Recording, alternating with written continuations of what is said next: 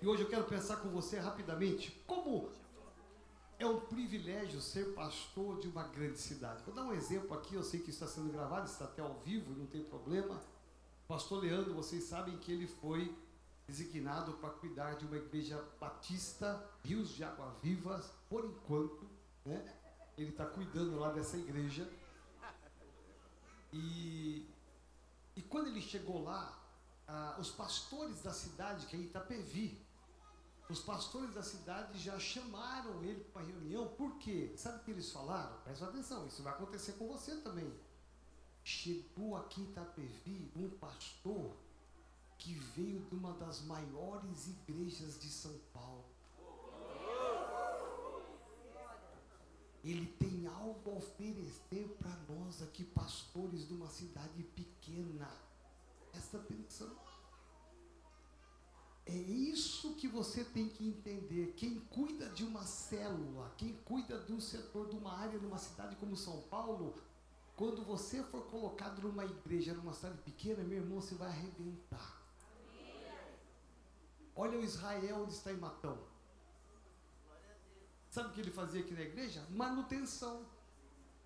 Arrumar ventilador, arrumar as coisas da igreja, pintar é, arrumar as coisas da igreja quando quebram.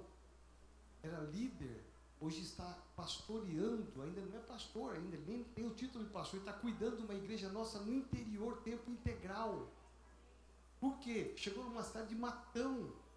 Eu nem sei quantos mil habitantes tem Matão lá. Sabe? Quanto? 37? 87 mil habitantes. Olha só, quase 90 mil habitantes. Meu irmão, chegou alguém que estava cuidando de uma célula numa, numa cidade de 12 milhões de habitantes. Você não acha que isso vai impactar? Lógico que vai. Você não está no interior, numa cidade pequena, indo para uma cidade grande. Você está numa cidade grande, está indo para o interior. Isso faz uma diferença, porque você está sendo adestrado, preparado para cuidar de multidões. Então, ser pastor de uma célula aqui na sede, e eu olho para você, eu vejo que você é um pastor ou auxiliar, um pastor titular de uma célula, você é uma pastora, você tem que saber que é um privilégio, uma honra cuidar de pessoas numa grande cidade como essa. Então veja, agora uma cidade como São Paulo, que é o tema da mensagem de hoje, que eu vou entrar bem superficial porque eu quero levantar um clamor pela cidade. O que, que essa cidade grande produz? Que tipo de gente ela gera? Então, vamos pensar aqui comigo. Acompanhe por um instante.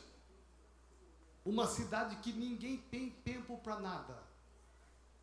As pessoas não têm tempo para a família, não têm tempo para se cuidar do seu corpo, as pessoas não têm tempo para cuidar da vida espiritual, as pessoas não têm tempo para Deus. O que, que acontece com essas pessoas?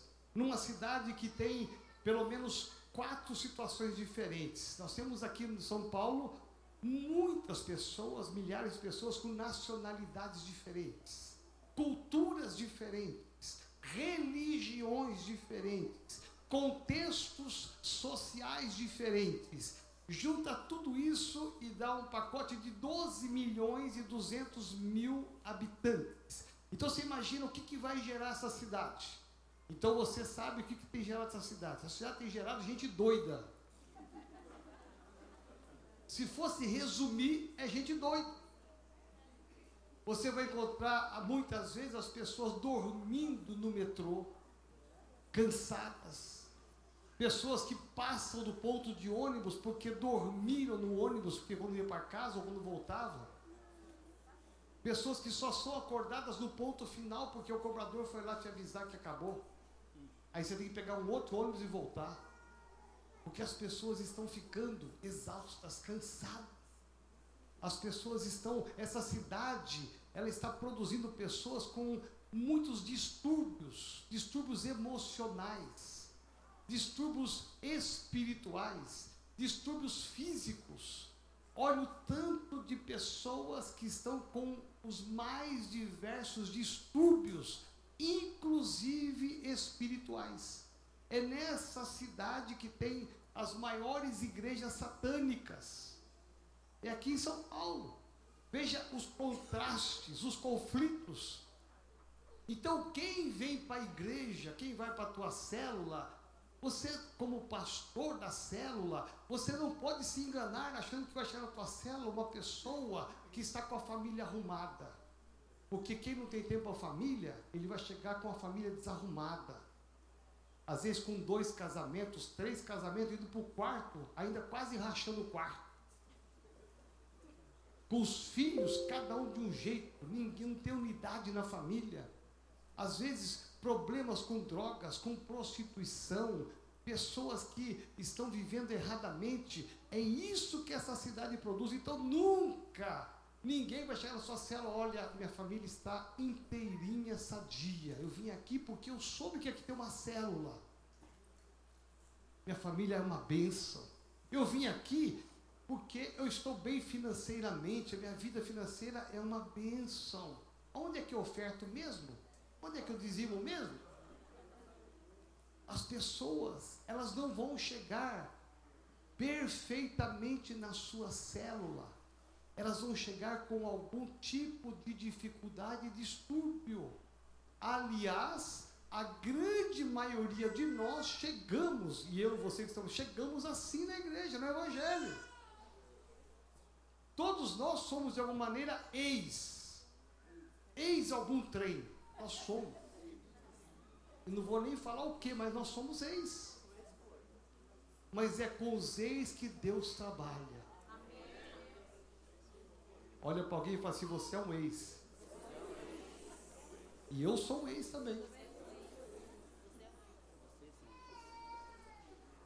Então, olhar para uma cidade como São Paulo, olhar o seguinte: que Deus nos plantou nessa cidade. Deus te colocou naquela rua, na casa que você mora, que hoje é a casa de Deus. O apartamento que você mora hoje é o apartamento de Deus. Onde tem uma cela é uma casa de Deus.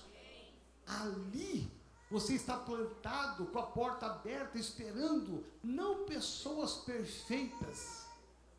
Você vai receber pessoas que estão com esses distúrbios emocionais. Alguns vão chegar na tua cela assim, ó. Não é porque ele nasceu assim, não. É porque a sociedade fez dele isso. Meu irmão, para ele ficar assim mais devagarinho, tem que ir para o encontro, vai melhorando. Vem para sete semanas, vai melhorando. Meu irmão, você vai ungir ele toda semana, vai melhorando. Chega uma hora que ele está andando normal. Chega uma hora que ele está aqui no Tadel. Você fala, eu cuidei desse cara que eu era um trem quando ele chegou tinha todo tipo de distúrbio, mas Deus deu um jeito na vida dele. Eu peguei esse camarada e eu não abri mão dele, porque eu sabia que Deus tinha um projeto na vida dele. Amém. Ser pastor de uma grande cidade é você ter a visão de que essa cidade produz esses distúrbios, mas que como pastor de Deus, você pode ser um instrumento nas mãos de Deus na mudança dessa pessoa. E que um dia ele vai olhar e vai dizer: Olha, eu te dou graças. Eu dou graças a Deus pela sua vida, porque você não me abandonou, você não desistiu de mim, você ficou no meu pé, você pagou o preço de oração, você ia na minha casa, quando eu te rejeitava, você não se importou. Eu, eu agradeço a Deus pela sua vida, porque você perseverou, mesmo eu atacando, te atacando e atacando teu Deus, você não desistiu de mim, mesmo caindo uma vez, mesmo desviando duas vezes, você não abriu mão de mim, e se eu estou firme na fé hoje, é porque você é um pastor de Deus. Amém? Por isso que as pessoas elas vão procurar o Senhor e devem mesmo. Só que antes de elas procurarem a macumbaria, o espiritismo, é, as seitas satânicas, as seitas diabólicas, antes de alguém levar para lá e dizer aqui tem uma solução, nós somos chamados a olhar essas pessoas que têm distúrbios e trazer para elas a resposta correta, verdadeira que é Jesus. Para que essas pessoas encontrem o sentido da sua própria vida. Por isso que olhar para essa cidade, eu falo, quero aqui encerrar minha palavra, duas coisas apenas. olhar uma cidade que nós somos privilegiados de sermos pastores dela, e você fala pastores com você mesmo. E nós temos que entender que apesar dos distúrbios dessa cidade, Deus está se movendo através da minha vida e da sua vida. Quando a gente vai para o encontro, a gente ouve tanto de homens como de mulheres, como aqui na igreja, a gente ouve os mais diversos testemunhos. Eu me lembro que, um, ah, não posso contar aqui, mas é interessante que Deus pode transformar a vida de qualquer pessoa. Com distúrbios mais acentuados, menos acentuados, Deus pode. Sabe quem que Ele quer usar de instrumento? Eu e você. Lá na sua célula, lá na sua rua, lá na sua casa, Talvez você fale assim: ninguém está olhando para mim, ninguém está me supervisionando. Meu irmão, ali é uma luz que está brilhando no meio das trevas. Tem bares à direita, bares na esquerda, pontos de droga em frente, talvez a sua célula, as pessoas cheirando ali. Meu irmão, não tem problema, você é um farol que está brilhando e a luz vencerá as trevas. Olha só, um dos maiores eventos de homossexuais acontece aonde? Na Paulista, aqui do nosso lado. O nosso prefeito assinou recentemente uma lei que autoriza, inclusive está dando legitimidade a essa questão do homossexual. Sabe por quê? Porque ele faz parte disso. Ele faz parte dessa história. É essa cidade, com o prefeito que nós temos, com alguns vereadores que apoiam essas coisas, que Deus nos plantou. Para quê? Para falar a verdade. Porque só a verdade liberta o homem. O diabo está cirandando na vida de milhares de homens e mulheres dessa cidade, destruindo casamentos, destruindo lares, levando filhos para as drogas, prostituição, homossexualismo. É nessa cidade de conflitos e desafios que Deus plantou a Metodista Renovada Sede para levantarmos uma bandeira bem alta, no mastro mais alto possível, a torre mais alta que possa existir em São Paulo, se levantar uma torre mais alta ainda para dizer a ponta dela: Jesus reina neste lugar. Ele é o Senhor dessa cidade pode aprovar leis, pode achar que nós somos a ala direita conservadora, como eles estão dizendo, meu irmão, nós somos a ala de Jesus, a ala certa, por isso que é a ala direita, porque a esquerda erra, mas nós somos da direita porque a direita acerta.